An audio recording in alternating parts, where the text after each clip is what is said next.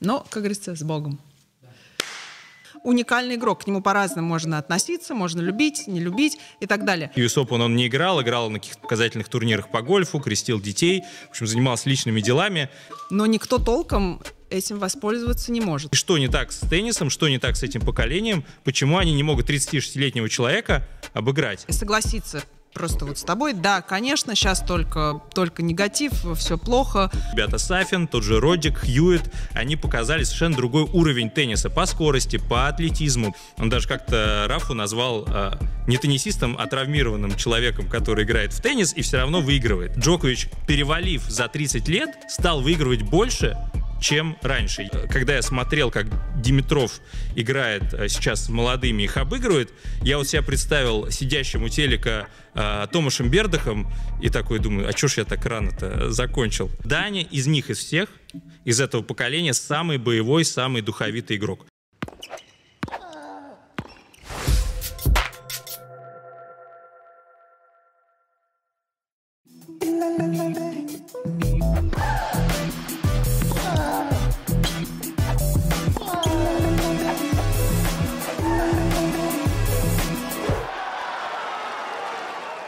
Саш, ну что, э, с вероятностью на 99% Новак Джокович в свои 36 лет завершит этот сезон на первой строчке. Вот скажи честно, ты удивлен? Ну, я в начале, если бы ты мне сказала в начале года, если мы с тобой говорили об этом в январе, я бы, наверное, не рискнул а, сказать, что Джокович закончить сезон первым, потому что мне бы все-таки казалось, что его кто-то из молодых сможет напрячь. Как минимум тот же Карлос Алькарас. Конечно, уже после US Open э, я, естественно, уже ничему не удивлен. Я это как бы знаю, что он закончит первым. И скорее э, я немножечко разочарован тем, что в этом году все-таки по-настоящему Джоковичу никто не бросил вызов, да, вот он сыграл 11 турниров, крайне мало, выиграл 6, выиграл 3 больших шлема, выиграл 2 мастерса. Сейчас приехал в Париж, э, с US Open он не играл, играл на каких-то показательных турнирах по гольфу, крестил детей, в общем, занимался личными делами, э, потом еще, как он сказал, подхватил какой-то кишечный вирус, ходил, умирал, играл сильно хуже, даже чем он играл на US Open, сильно-сильно хуже, чем он играл на Австралии, сравнивать его уровень тенниса нынешний с тем, что он делал лет там 7-8 назад, когда у них были вот эти безумные поединки с Надалем, наверное, вообще бессмысленно, это разные уровни, но тем не менее он всех обыгрывает. И вот это меня немножечко разочаровывает. То есть э, для меня это не то, что что-то не так с Джоковичем, с Джоковичем все хорошо. Но мне кажется, что что-то не так с теннисом. То есть все-таки Джокович это система, которая пока, ну, наверное, Э, не подобраны какие-то э, ключики. То есть они как будто бы, как будто бы есть, но никто толком этим воспользоваться не может. Так получается, действительно. Ну, э, да, ты знаешь, вот э, мне кажется, что Джокович, если посмотреть, как он играл в Париже, это очень показательно, вот как он играл, потому что это был явно не его вообще пик формы, и мне кажется, он готовит себя к Кубку Дэвиса. На пик формы он об этом, собственно, и говорил, что для него это самый важный турнир э, на концовку сезона. Он играл на своем багаже. Он играет сейчас на своем этом безумном багаже, потому что он знает, в какой момент э, чуть-чуть поднадавить, в какой момент, наоборот, замедлить игру, в какой порва, э, разорвать ритм, в какой э, потянуть время, не знаю, там, шнурки перезавязать и так далее. Как залезть в голову соперника. Он все это знает, всем этим пользуется, но при этом нет ощущения, что он себя как-то перенапрягает. Ну, то есть ты ждешь, что его напрягут, прям вот по-настоящему напрягут, а этого, ну, не происходит. Это произошло, по сути, вот по-настоящему. Два раза. Когда была битва в полуфинале Ролан Гарос с Алькарасом, но тогда Алькарас отключился первым. И финал Уимблдона, когда Алькарас сумел перевернуть матч. После этого больше все. Ну, то есть хотелось, конечно, нам, чтобы Дани его напряг э, в финале US Open, но, по сути, Джокович очень уверенно, с запасом победил. И сейчас он это делает. И вот здесь у меня как раз и возникают, по сути, вопросы, почему и что не так с теннисом, что не так с этим поколением, почему они не могут 36-летнего человека обыграть. Потому что такого никогда не было в истории тенниса. Всегда, когда ты играешь, переступаешь порог 30 лет, ты начинаешь играть хуже. И здесь проблем нет. Джокович сейчас играет хуже, об этом много говорят, можно надергать кучу цитат, что он медленнее, что он э, теряет какие-то свои качества физические, это нормально. Но нет того, кто бы его подвинул. Вот что проблема. Ну, Джокович после победы на мастерсе в очередной раз, он, собственно, очень часто об этом говорит, постоянно, мне кажется, э, в очередной раз сказал, что, ребят, я готов бить все возможные рекорды, это моя цель, моя задача, я всегда об этом говорил, говорю, повторять буду, наверное, за это меня и э, многие не любят. Но в этом смысле он действительно откровенен, он честно говорит, что, ну вот сейчас э, очередной мастерс он выиграл, э, он всегда говорит, что больше титулов — это то, что ему нужно, то, к чему он стремится, и действительно пока э, ну, наверное, большие надежды, конечно, мы связывали в этом вопросе с Карлосом Алькарасом. Ну, что уж в этом сезоне, наверное, Карлос подберет, и, в общем-то, ну, ему один раз точно это ну, удалось. Да, ему один раз это удалось, но проблема с Карлосом Алькарасом здесь скорее, что его хватило только на половину сезона. Вот ту, пока он ехал на этом заправленном баке, который он очень хорошо подготовил, видно, э, себя к сезону, у него была очень хорошая форма, физическая, прежде всего, было очень хорошие ноги, он э, отработал вопросов нет. И казалось, да, после Умблдона, что вот сейчас, сейчас наступит этот перелом. Но не наступил. Карлос Алькарас, на мой взгляд, просел. И опять же, вот эта разница между Джоковичем и Алькарасом в Париже, она очень хорошо проявилась. И это мое личное немножечко разочарование, потому что Карлос Алькарас и Новак Джокович приехали в Париж в абсолютно приблизительно равном э, состоянии. Даже, мне кажется, Джокович был более растренирован. Ну, то есть Алькарас Э, да, он э, отыграл китайскую серию, был травмирован, не, не играл Базель, пропустил и так далее. И вот он играет с Софиулином, у него ничего не получается, и он ничего не пытается поменять, вообще ничего. Он проиграл, ушел и такой разочарованный, ну что-то я плохо потренировался, поеду еще лучше потренируюсь. Вот такого представить, чтобы такое было, когда Джокович вот был на пике, когда они с Рафой, с Роджером, с Дель Потро, с Вавренкой рубились, Такого было невозможно. Там каждый просто вытаскивал из себя максимум. Неважно, болит, не болит, все равно борется. А вот этого сейчас не, не случилось, и мне это немножечко грустно от этого. Ну, я вот такой, может быть, легкий аргумент в защиту все-таки молодого поколения попробую вбросить. А, по поводу возраста, то, о чем ты уже сказал, действительно, Новаку 36, и кажется, такой преклонный возраст, тому же Алькарасу 20, и, а, собственно, я а, тоже всегда на подобные истории смотрю, ну, конечно же, преимущество физики должно быть на стороне молодого игрока, тем более, когда такая разница. Но я тут э, попыталась с другой стороны посмотреть на этот э, вопрос, слушая там э, иностранных э, коллег. Э, может быть, может быть, возраст Новака в какой-то степени плюс для него, потому что сейчас он максимально хорошо знает себя и свое тело, знает досконально, а мы, мы понимаем, и мы читаем и слушаем, да, как он заботится о своем теле, о каждой буквально клеточки своего тела, начиная от питания и заканчивая физическими активностями, да, то, что он делает вне корта, как он работает со своим телом, со своей головой, со своей ментальностью невероятной. И э, мне попалась тут э, фраза э, Энди Родика, который вспоминал, когда он играл с Джоковичем еще давно, ну, соответственно, Родик старше Джоковича, с молодым Джоковичем, и он э, вспоминал э, тот матч и говорил, я знал, что мне надо было затягивать розыгрыши, делать розыгрыши максимально длинными. Это при том, что Родик более возрастной игрок, Джокович совсем молодой. И, эм, возможно, подтверждение этому мы видели как раз на Ролан Гарос, когда судороги случились э, у, у Карлоса Алькараса, который тоже еще не так знает свое тело, не так знает себя, не так чувствует. Я не могу себе представить, на каком уровне это работает в компьютере Новака Джоковича, но то, что сейчас он максимально э, понимает, чувствует, знает себя, э, это все-таки, ну, какой-то плюс, который кажется минусом, ну, потому что он уже в возрасте, да, ну, называя вещи своими именами.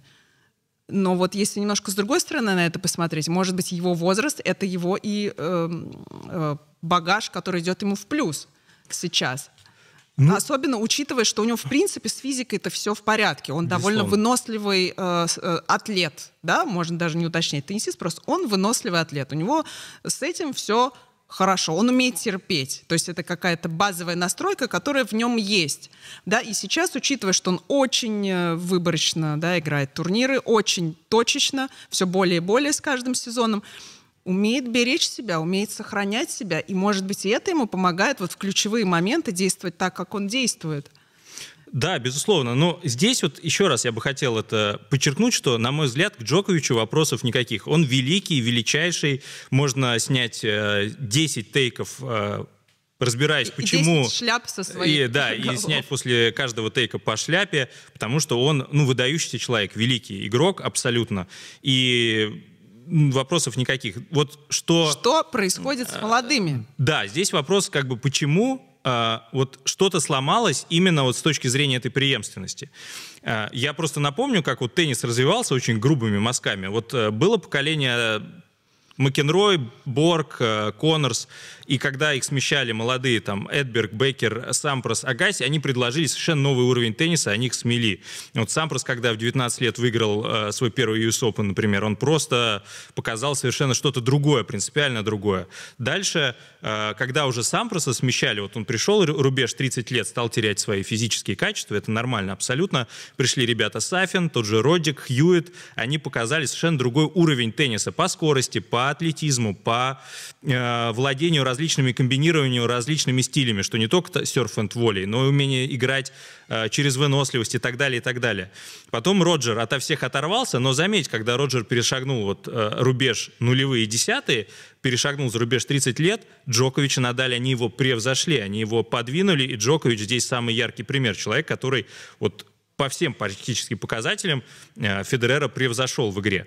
И вот сейчас Джокович, перевалив за 30 лет, стал выигрывать больше, чем раньше. Я веду отчет от 2018 года, да, вот как раз Джокович, он 87-го, 2018 год, Джокович э, преодолел травмы, у него были травмы локтя, он делал операцию в начале 2018 года, он вернулся на Уимблдон, и начал побеждать просто в шлемах через один. Он выиграл Пакетом. Пакетом, да, он выиграл два, и- э, из 22, вот если считать от Уимблдона 2018 12, трижды был в финале, пропустил, мы убираем это, три шлема просто из-за ковида, снялся в матч с Вавренкой на US Open 2019 года, его сняли в 2020, то есть если вот это все суммировать, окажется, что э, он ну, выиграл, э, я не знаю, сколько, 60-70% шлемов у поколения, которое должно было его напрягать. И финалы стали легче, понимаешь? То есть, э, если взять его финалы с Надалем, с Роджером, вот классические битвы, то с тем же Вавренкой, вот если посчитать, кого он обыгрывал, Циципаса, Даню, а, Руда, это все уже было достаточно легко. Кроме матча одного с Циципасом, но тогда он был после Надаля, играл крайне плохо и все равно как-то выпутался. И вот здесь мне кажется, что вот это поколение, поколение условно вот э, 95-97 годов, которые вот как раз на 10 лет отстают от, э, от э, Новака, они на мой взгляд, теннису принципиально ничего нового э, не дали. Это такой вот феномен. Мы сейчас ждем, даст ли Алькарас, даст ли Синер, даст ли Руна. Это такой тоже знак вопроса. Но вот это поколение, на мой взгляд, ничего нового принципиально в теннис не привнесло. И, честно говоря, мне вот, э, когда я смотрел, как Димитров играет э, сейчас с молодыми, их обыгрывает, я вот себя представил сидящим у телека э, Томашем Бердахом и такой думаю, а чё ж я так рано-то закончил?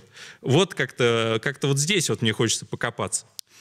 Ну, давай тогда обратимся к словам, наверное, Тони Надаля, который как раз совсем недавно э, на эту тему высказывался и говорил о том, что ну, как-то молодое поколение не впечатляет, не вдохновляет. И несколько причин он там, собственно, выделил, почему, на его взгляд, современные э, теннисисты, современное поколение не дотягивает до теннисистов недавнего прошлого. Да, и здесь как раз э, у Надаля, на самом деле, если проследить, он э, практически единственный, кто открыто об этом говорит, мне кажется, года с 2017-18. Общая линия такая, что с возрастом э, Рафа, э, Роджер и Новак не играют лучше, но тем, тем не менее они все время почему-то выигрывают, хоть- и никто не может их э, обыграть, и это проблема. Он даже как-то Рафу назвал э, не теннисистом, а травмированным человеком, который играет в теннис и все равно выигрывает. И вот здесь, мне кажется, есть несколько ну, важных моментов. Э, Первое. э, Не получила развития и вообще даже просел темп игры. Да, вот э, недавно Ну, вышло не интервью э, Николая Давыденко с Соней Да. Тартаковой, и как раз Николай об этом сказал, что в его время люди стояли ближе к корту. Отчасти это вызвано тем, что э, на смену вот ребятам 180 плюс-минус 185 пришли Более высокий, более, все-таки чуть более рослый. Пришли да? высокие ребята, родился этот термин а, а, высокий атакующий, э, контратакующий игрок, его как раз Дани Медведев, вот яркий представитель, ребят, которые стоят в оттяжке за задней линией и за счет вот своих, не давая темпа, за счет своих больших рычагов э, играют от обороны, терпят, и дальше добавляется подача и так далее. Но есть и вторая проблема, которая с этим связана. Вот темпа нет, ты смотришь матчи 2011-2012 года, э, не знаю, Надаль Вердаска, э, Джокович Надаль, э, Надаль Давыденко, и ты видишь, как просто быстрее и сильнее люди бьют по мячу. И при этом, что самое удивительное, ты видишь, а это можно проверить, вот просто поставьте метроном, посчитайте количество ударов в минуту, вы поймете, что темп тогда был выше. Они не ошибаются. То есть снижение темпа не привело к сокращению невынужденных ошибок. И это тоже большая проблема. И еще одна проблема, мне кажется, ментальная. Она самая главная. Меньше стали бороться. Очень мало игроков, про кого ты скажешь, ну этот парень вытащит из себя все жилы, умрет, не отдастся, победит. Вот как можно было говорить про то поколение? Вот э, к ментальности, да, я, я думала, правда, чуть позже к ней э, подойти, но давай тогда сейчас уже это обсудим. Просто мне кажется, что все-таки именно это ключевой параметр. Потому что я, пожалуй, не соглашусь с тем, что сейчас нынешнее поколение да, совсем ничего не дает теннису. Слушай, ну даже тот же Даня Медведев, который показал, что ну, можно идти совершенно против правил и действовать э, уникально по сути, потому что всю дорогу все тренеры мира, мне кажется, твердили, что нужно подходить ближе к задней линии. Не у всех это получалось, но эта интенция, она была, это подразумевалось, да, что ты подходишь ближе к задней линии, ты выигрываешь время, входишь в корт и так далее. Вперед, в общем, вперед.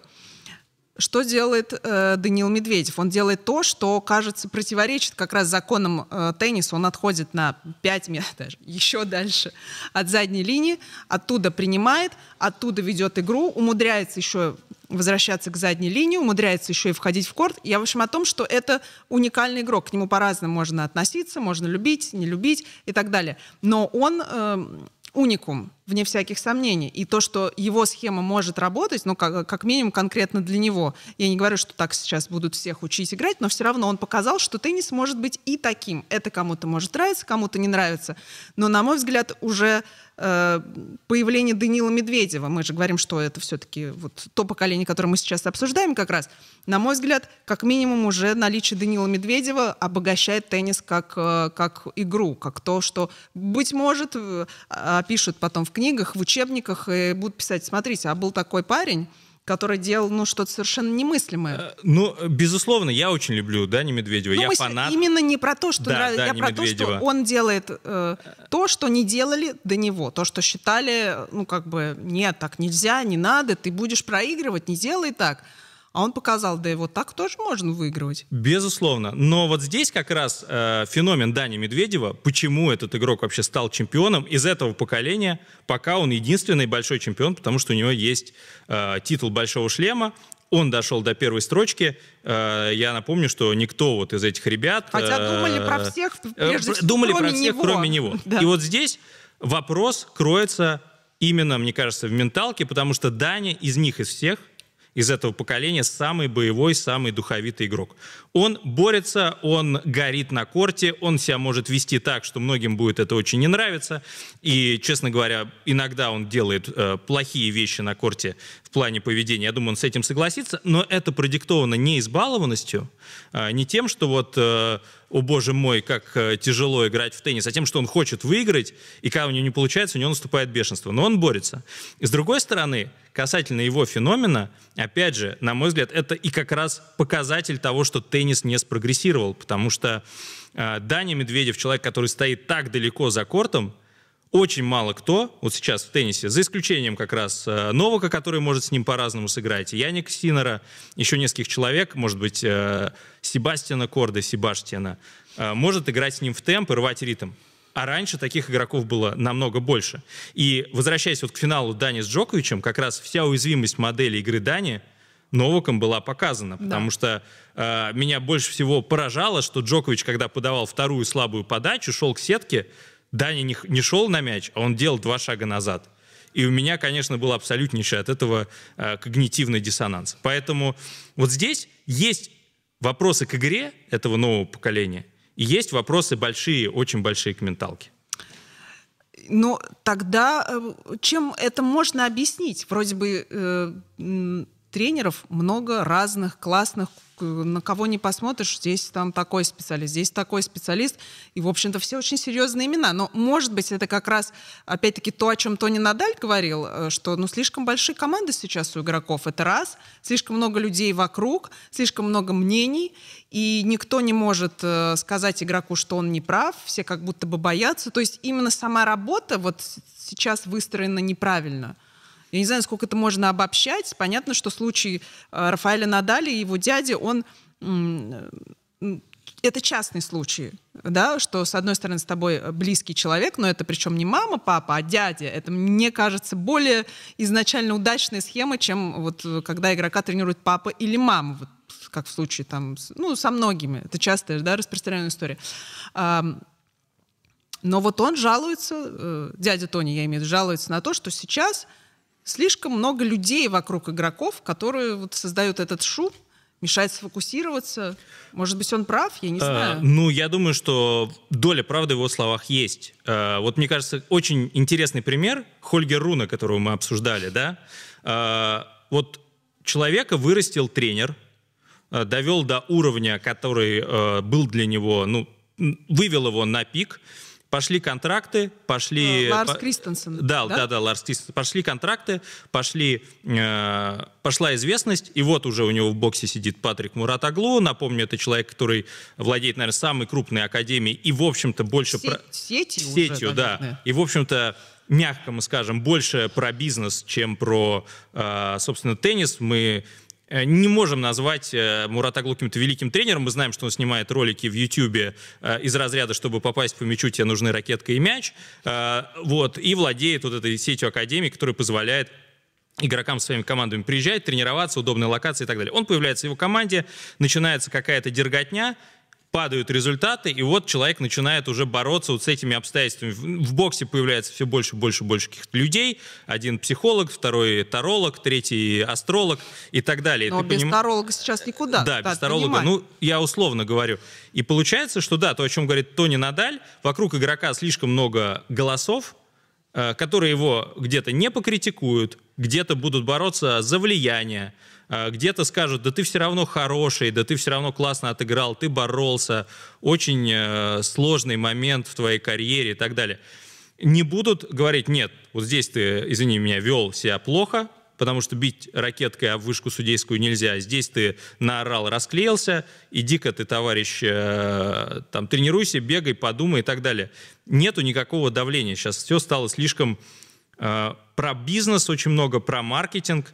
И вот здесь тоже, мне кажется, проблема. Это, ну, Тони, он об этом говорит, мне кажется, что между бизнесом и спортом, он понимает, что любой теннисист — это продукт, но должен быть баланс. То есть, когда бизнеса становится больше, чем спорта, спортивная составляющая должен, падает. Должен уметь отсекать все лишнее. Безусловно. А в контексте поведения, кстати, на корте, на, на мой взгляд, э, ну, равных в этом вопросе Надалю нет. И опять-таки, повторюсь, мне кажется, это не вопрос а, там воспитания или его отсутствия, как мы можем воспринимать какие-то эпизоды, которые сейчас мы часто видим, как игрок там накричал на судью, накричал там, не знаю, на маму, на папу и так далее. Согласись, сейчас этого гораздо чаще э, мы видим, чем раньше. Э, это для меня все-таки не про воспитание, а про характер. То, что у Надаля фантастический характер, мы об этом знали, и знали и знаем. И я вспомнила любопытный момент, интервью Тони Надаль когда-то давал Даниэле Хантуховой, и она как раз у него спрашивала, ну вот вы так долго с Рафой, вот всю дорогу, неужели никогда у вас не было какого-то конфликта или что-то он грубо там мог сказать? А, и Тони, значит, вспомнил эпизод, говорит, ну вот пару лет назад Играл он, значит, в Мадриде, это было после травмы, он был э, нервный немножко, я чувствовала, что он э, не совсем в своей тарелке, он выиграл сет очень напряженный, на переходе он когда сидел, э, я ему что-то там показал, и он как-то, ну, так махнул рукой, мол, ладно, я все знаю. Э, и потом, когда он закончил, когда он матч э, сыграл, мы с ним встретились, я ему сказал, э, Рафаэль, мне не понравился твой жест, ну, вот как-то отмахнулся рукой, давай, пожалуйста, без этого. Ну, как бы вот с тех пор все и она спрашивает, что и все? Он просто махнул рукой, ни, никаких конфликтов, грубых слов. Вот вообще, он говорит, да нет, ничего. То есть на таком уровне самоконтроль, я не знаю, как это по-другому объяснить, но вот это запредельный уровень. Сейчас, ну, наверное, это немыслимо. И действительно, многие игроки, для меня это даже, наверное, более такая характерная черта нынешнего поколения. Я бы говорила, может быть, не о скорости, а каких-то там тактических, даже а о том, как они себя ведут и считают возможным себя вести. Потом они, может быть, говорят, ой, я был неправ. Но проходит время, новый турнир, и что мы видим? Как будто бы ничего особо не меняется. Ну, и здесь, знаешь, вот, э, на мой взгляд, важная такая вот, да, действительно, грань. Рафа супердисциплинированный игрок, он такой погруженный в себя, его очень строго воспитывал Тони, если почитать про детский да. возраст, э, начиная от того, что даже он его выводил играть на старые корты с дутыми мячами, чтобы жизнь да. медом не казалась, и так далее, и так далее. Джокович другой, да, вот э, Иванишевич говорил, что я разрешаю Джоковича материть себя как угодно во время матча, но условие, что он должен выиграть. Если Джокович проигрывает и матерится, то это другая схема. Ну, другая модель, а, да. Энди Маррей, вот мне кажется, с него это вообще пошло. Он первым начал просто постоянно ворчать на свою ложу. Но здесь вопрос даже не в том, как кто выплескивает эмоции. Вот я вернусь все-таки еще раз скажу про Даню. Даня горит, но он борется. А здесь да. иногда ты смотришь, как ходит там Саша Зверев, разговаривает с папой, не может подать двойные, двойные сыпет, мается. И вот это вот, вот эта вот такая избалованность, она мне кажется, проявляется. То есть раньше было больше борьбы. Я вот э, смотрел матчи, э, недавно старые пересматривал, вот просто расскажу эпизод. Э, Цонга Надаль, 2008, 2008 год. Цонга no name 20-летний, Надаль уже чемпион, ему 21 год, тоже пацан, там 21 или 22 ему, я сейчас не помню, 22, по-моему, или... Все я уже не помню, кого у него просто день рождения, прости, Рафа. 86-го, просто 2008 да. либо раньше, либо позже. Так вот, идет настоит, и ты смотришь, идет Рубилова. И вот э, один не получается игра у Рафа, его давит, он борется, каждый мяч выбегает, он просто всего себя отдает. И Цонга, 20-летний парень, четвертьфинал, ой, полуфинал, э, полная чаша, все болеют, и вот они играют второй сет, Цонга выиграл первый сет, 20 минут играет гейм, Цонга брейкует Надаля и подает при счете 5-3 на, на сет. Сейчас бы это были бы э, охи-вздохи, э, диалоги, как там человека жмет, как что. Цонга выходит, молча, три эйса, эйс, э, три эйса и подача четвертая в крест, и удар в девятку на вылет. И ты понимаешь, что это 20-летний мужик, который уже э, столько всего прошел, чтобы здесь оказаться, он так это ценит, что он будет землю грызть, чтобы вот просто из себя все выжать. И опять же, вот э, возвращаясь к интервью Николая Давыденко, он сказал, что, что я выхожу на финал э, чемпионата итогового, итогового против да. Дель Потро, я никакой, и я понимаю, что мне нужно сыграть каждый мяч на максимуме, чтобы Дель Потро уничтожить. И тот матч, я его смотрел, это было так. То есть там, если смотреть его с точки зрения Давыденко, это каждый удар highlight. Но он э, всего себя отдал, вообще ноль, э, не расплескал нигде, нигде не дал слабины.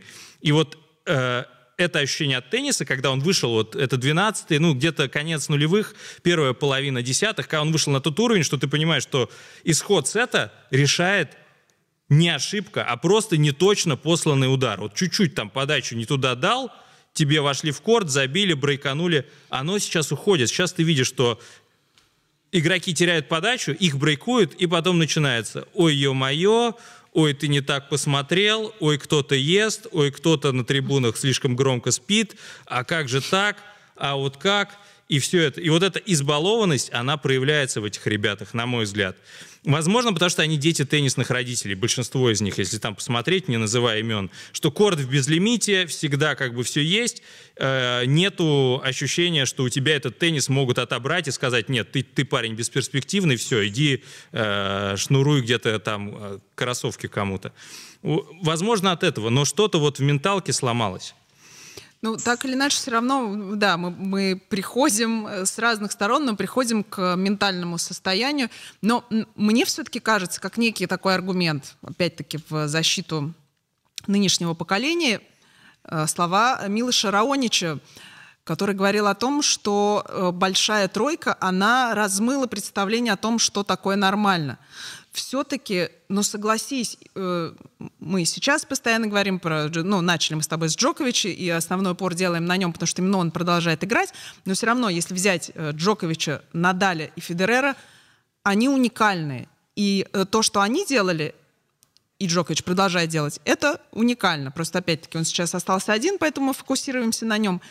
И, может быть, мы просто от простых смертных требуем вот этой уникальности, а это дано, ну, действительно, вот, вот единицам. Я они, очень... А все остальные, они простые смертные. Они могут хорошо играть в теннис, но у них могут быть слабые места.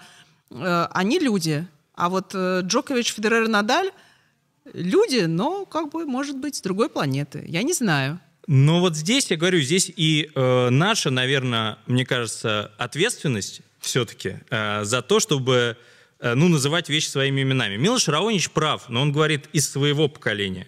На это поколение Раонич, Тим, если брать чуть старше, э, Дель Потро, Цонга, Бердах, э, Феррер, Нишикори, Чилич – это поколение, оно, может быть, нами недооценивается, потому что мы в какой-то момент, действительно, смотря теннис, фокусировались на вот этой вот борьбе трех полубогов, и у нас вот было Э, э, главный спор вообще тенниса, все свелось, а кто же величайший? Не, ну Федор это какой-то там вообще, у него там меньше шлемов нет. Ну вот сейчас, ну то есть вот это вот ушел фокус от остальных. Но эти ребята, они играли круто в теннис. Они, они я вот моя убежденность в том, что они недооцененное во многом поколение, потому что если посмотреть, как играл тот же Нишикори, это просто космос. Как Бердах играл, человек в сетки не выходил, мог забить на Даля задней линии. Вот такого, где вы сейчас такое видите? Они тоже давали высочайший уровень матчей, они давали э, уровень борьбы. Ну, а хорошо, сейчас, давай, а вот давай. сейчас я просто хочу мысль сказать, сейчас, на мой взгляд, немножечко переоцениваем мы ребят, что вот человек не отборолся, и мы такие, нет, ну это же теннис, теннис одинокий вид спорта, ему было одиноко, и он почувствовал экзистенциальную пустоту, давайте его погладим, дадим ему этот леденец Шугапова, чтобы он там... Ну вот немножечко здесь мы... Тогда мы, мне кажется, немножечко увлеклись действительно этим спором, а сейчас мы немножечко смягчаем. Но нет, я просто хотела вспомнить, например, матч э, там Синера Алькараса. Ну, какой-то матч вспомнить, не упоминая Джоковича. Но я к тому, что и сейчас э, бывает, в общем-то, ого-го себе противостояние. Может быть, ты прав, их сейчас меньше, и они реже случаются, чем тогда. Может быть. Но сейчас, если говорить про сейчас, конечно, если еще раз говорить о том, что вот сейчас теннис стоит на пороге вот такого перелома эпох, да, Роджер закончил, Рафа готовится как будто бы к последнему бою в следующем году. Джокович, я думаю, еще поиграет несколько лет, потому что он пока не чувствует, что его кто-то давит, и он, мне кажется, не чувствует каких-то лимитов внутри себя, что вот он уже не может противостоять. А, но дальше стоит вопрос, а что будет дальше с теннисом? И, конечно, здесь очень хочется, чтобы Алькарас, Синер, Руны э, прибавили и как-то выросли, и как-то двинулись э, дальше, вперед. Очень многое будет зависеть от того, как они будут работать, потому что, опять же, сейчас э, для них основная угроза вижу э, огромный вот такой э, соблазн того, что сейчас ты входишь в десятку, у тебя такой, знаешь, как этот welcome бонус – Гуччи, Лувитон, контракты, т.д. т.д. т.д. огромные бабки, эндорсменты. То есть ты уже как бы становишься таким... Заложником э, своего залож... успеха. Ну, ты становишься супер таким продуктом, который, э, которого уже вживляет программа, что ты должен отработать какую-то обязательную часть, э, заработать деньги, и это, в принципе, э, на этом все. Вот насколько они будут готовы жертвовать собой, насколько они готовы будут Э, превозмогать себя, для меня вопрос, потому что пока вот про Алькараса мой главный вопрос не потому, что у него там слева мне не нравится удар или там, я не знаю, мне кажется, там подачу надо дорабатывать, а потому что он приехал играть турнир, где решается судьба первого места и не отборолся. Вот я ставлю себе знак вопроса. Мне хочется, чтобы э, вот эти ребята также взяли, взяли на себя вот эту ответственность, которая была всегда в теннисе. На самом деле, что сам просто что ли не умирал на корте, умирал. Э, Агаси у него были перепады, это был человек творческий, но он, когда выходил на корт, это был просто э, невероятный уровень самоотдачи. Хочется, чтобы это не ушло. А это, кажется, уходит. Хотя, опять же, можно поговорить о том, как теннис изменился, и у меня тоже есть там пару соображений.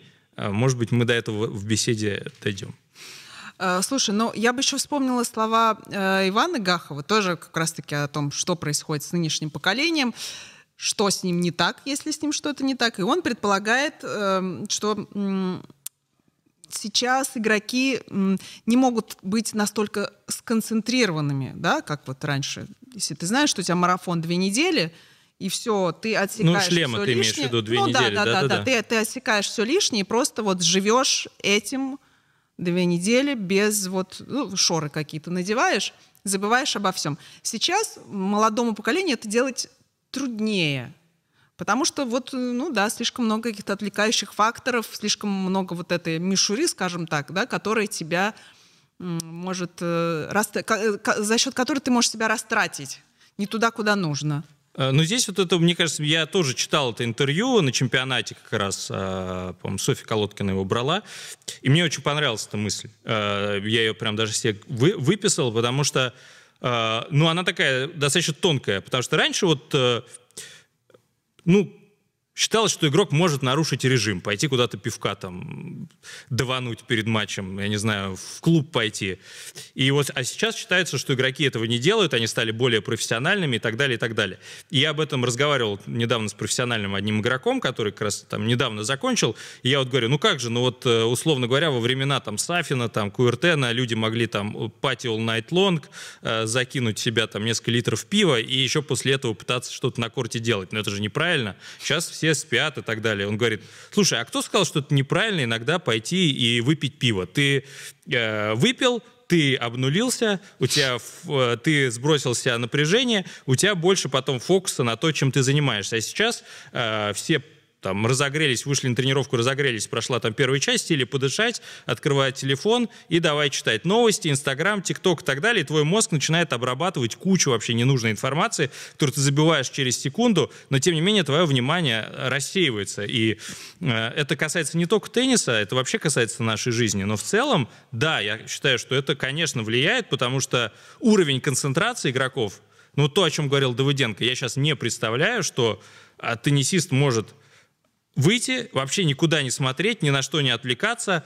не реагировать, кто там ест, кто чего, и отыграть матч от начала и до конца. Ну, это я вот, если я такие игры вижу сейчас, ну, я поражаюсь, я их просто ставлю галочку и в блокнотик, э, и сохраняю. А, ну вот, кстати, по поводу, по поводу того, что Джокович будет играть еще несколько лет, и как э, ты сказал, мне тоже кажется, что пока, в общем-то, а почему бы нет? Почему бы не продолжить, если все так неплохо, в принципе, складывается? Как тебе кажется, он уйдет все-таки, ну, глобально, не побежденным, или в какой-то момент кто-то или многие, может быть, начнут уже вскрывать этот ящик Пандоры? Просто, ну, еще несколько лет.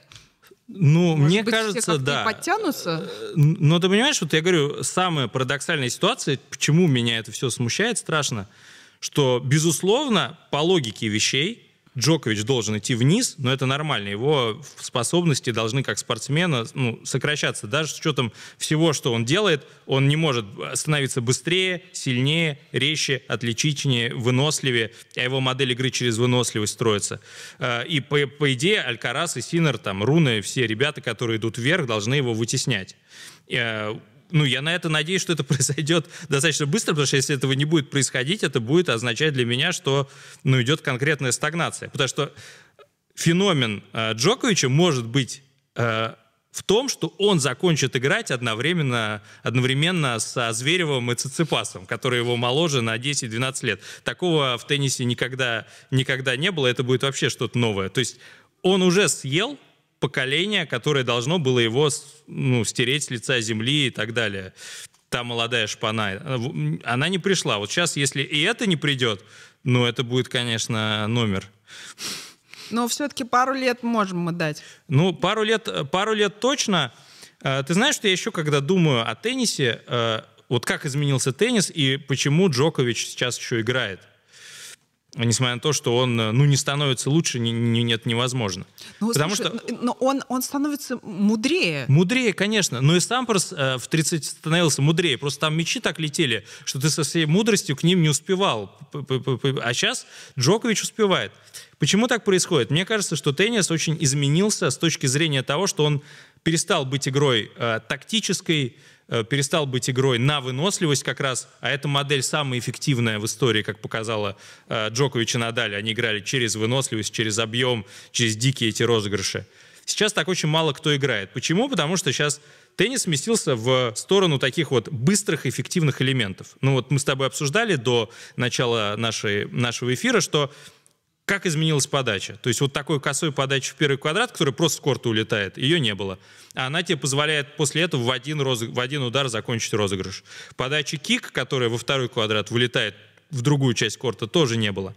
И в результате сейчас все, э, чтобы дать быстрый э, эффект, все академии, все, кто работает вот в теннисной индустрии, они теннисиста затачивают вот на эту быструю, как бы, эффективный набор элементов, на них делается упор, а все, что между, оно как бы исчезает. Вот э, мы обсуждали тоже Бена Шелтона, когда вот это игрок, который обладает вот этим набором элементов. Подача плюс один работает идеально. Есть ряд точек, откуда у него летит все по девяткам. Потом выходит с Джоковичем, Джокович читает его подачу, и вот на том, что между этими элементами просто его разваливает. И так он делает с очень-очень многими. Очень мало кто может заставить его как по-настоящему работать, как это делали э, Мюррей, он же Маррей, Вавренко, э, Надаль, Родж. Э, ну, ни, никто сейчас так не может. Ну что, получается грустно? Ну, нет, не грустно, не... нет, не грустно. Угу. Я считаю, что пока э, Джокович с нами, не грустно. Нет, на самом деле это интересно. Я уверен, что я, допустим, пессимист, да, по жизни, нет, э, относительно э, тенниса. Я считаю, что у того, как сейчас теннис развивается, чуть больше минусов. Но я уверен, что сейчас выйдет человек и скажет, да ты чего, да посмотри, да как сейчас все стало, э, а ты просто старый дед, ничего не понимаешь. Я бы, кстати, очень хотел услышать такое мнение. Мне кажется, просто по-другому. Я, по-другому. Ну, я, я не могу вот ответить на вопрос, что, вернее, согласиться просто вот с тобой. Да, конечно, сейчас только, только негатив, все плохо, уровень падает мне кажется, нет, просто по-другому. Действительно, с одной стороны, все э, немножечко идет в сторону атлетизма, но опять-таки, как, наверное, в других видах спорта, там люди становятся быстрее, там, бегут быстрее, прыгают выше и так далее. В, в случае с э, теннисом,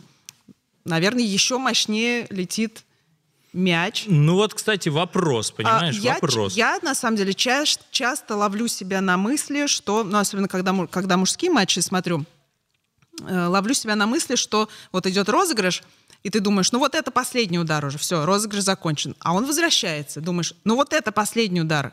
А с другой стороны еще кто-то отвечает, еще кто-то возвращает. И розыгрыш как будто удлиняется на 2-3 удара. Ну, по крайней мере, у меня так э, часто бывает, там, когда Алькарас, э, там Таня, естественно, Синер, но, может быть, чуть в меньшей степени. Но вот на такой мысли часто, часто себя ловлю.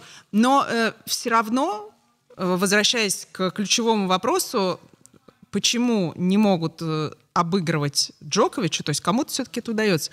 Ну, я не знаю, это банально, конечно, но при, при, при, перехожу к тому, что это в голове, потому что то, как он выстраивает свой э, компьютер, выстраивает за счет своего компьютера все эти схемы, не умеет никто. Но Может это... быть, будет учиться, но не умеет вот объективно это и голова, и проработанность, понимаешь? Вот э, опять же, я скажу э, вот еще одну вещь, которая мне не нравится в теннисе, и можно, я буду ворчуном теннисным главным, Давай, наверное, прозван. Выкладывай, выкладывай все. А, вот э, Опять же, когда мы говорим про то, как игроков готовят, вот мне кажется, сейчас стало это все больше индустриальный подход, такой конвейерный. Есть крупнейшие академии, они фокусируются, работают на одного э, игрока, остальные, условно, там сидят, платят деньги, позволяют этим э, э, академиям выполнять свой PNL, так называемый. И вот этой вот точечной работы уже с теннисистом ее крайне, крайне мало. Ну, э, и поэтому все немножечко становятся похожими друг на друга. Все, все делают одно и то же, просто кто-то чуть лучше, кто-то чуть хуже. Нету разнообразия. Я говорю, и Джокович, вот ты говоришь, вот в голове, он это просто все читает, потому что он-то как раз не такой, как все. Мариан Вайда положил на Джоковича жизнь. Но точно так же, на самом деле, если говорить о теннисистах, вот на Мишу Южного, нашего там теннисиста, Борис Львович Сопкин положил жизнь. Безусловно. И поэтому вот когда ты понимаешь, э, смотришь, как играл Южный, который, кстати, тоже, вот мне кажется, недооценен как игрок, потому что вот он играл в это время, когда э, ему было уже сложно просто превзойти вот этих вот полубогов. Весь его теннис — это вот его индивидуальность. И вот ты когда смотришь, как играл там Давид Феррер вот с этими своими перекатиками такими, со своей этой техникой, что я когда на него смотрел, я понимал, что он просыпается, э, не знаю, в туалет, пардон, ночью, идет, а потом проходит мимо зеркала и начинает часами вот это вот э, Имитацию имитировать, да, э, играть эту партию. Или там Радок Штепанок, который вообще как тренер 50-летний справа играл открытой хваткой, все подал. Вот такого нет. Но такое разнообразие, оно и ставило в тупик. Ты мог сыграть совершенно э, Джокович там 7 разных матчей. А сейчас он иногда играет э, э, 5 одинаковых. Он просто где-то чуть, чуть лучше, чуть хуже, чуть лучше, чуть хуже. Он делает какие-то такие нестандартные вещи на корте, там, где 99 пробьют, он подрежет, и все сразу, ой, А что делать? а что делать? Вот, вот этого тоже, э, тоже не хватает. И вот почему мне нравится Синер, я вот э, мне, Синера тоже люблю, нрав- мне тоже нравится Сина. потому что я сейчас, э, вот его тренер Пьяти, он тоже положил на него, это абсолютно уникальный игрок. И вот видно, что вот был игрок, был тренер, от которого, к сожалению, Синер Да. ушел, но э, он в него вложил э, вот все, что знал о теннисной науке. Э, И хочется, чтобы такого было больше, хочется, чтобы э, индустрия не все поглощала, хочется, чтобы Джокович играл, и из-под него все-таки вызрели, наконец, игроки, которые двинут э, теннис вперед. Вот как-то этого очень-очень ждешь. Э, Ребят, ну, наверное, никто не станет спорить с тем, что Джокович великий, но вопрос к вам такой. Как вам кажется, нынешнее поколение все-таки все что-то с ним не так? Все-таки раньше было интереснее, лучше, разнообразнее? Пишите, пожалуйста, как думаете вы. Э, Будем продолжать обсуждение. Да, и напишите еще, э, может быть, мы, нам кажется, что чего-то не хватает, а вам кажется, что не хватает чего-то другого. Тоже пишите вот эти мысли, будет очень интересно обсудить.